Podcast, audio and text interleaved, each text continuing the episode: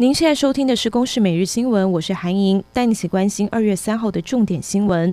疫情指挥中心今天宣布，考量国际疫情持续严峻，为了确保开学前校园环境卫生安全，完备防疫作业跟环境清洁消毒。教育部长潘文忠表示，高中以下学校一百零九学年度第二学期的开学日要延后四天，到二月二十二号开学。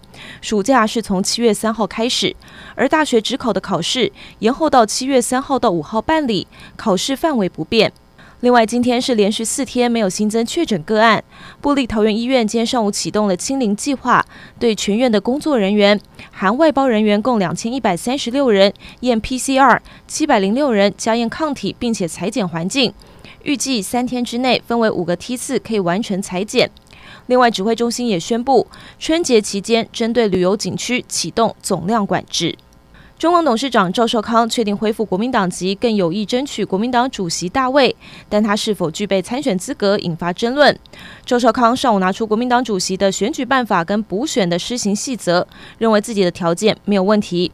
国民党主席江启臣表示，农历年后将聘赵少康为中评委，不过是否能够参选党主席，还是要有中常委提案修改规定。缅甸军事政变之后，军方二号进驻了总统府，首度召开执政会议。该国维权团体当晚发起了公民不服从运动。联合国安理会召开紧急闭门会议，但是没有达成共识。美国评估认定缅甸军方发动政变，考量对缅甸军人领袖等实施更多的制裁。正在中国湖北武汉追查新冠病毒源头的世卫组织国际专家小组，今天一早前往武汉病毒研究所。从疫情爆发以来，这里就被外界怀疑是病毒最先泄露的地点，也是专家小组最受瞩目的行程之一。以上由公视新闻制作，谢谢您的收听。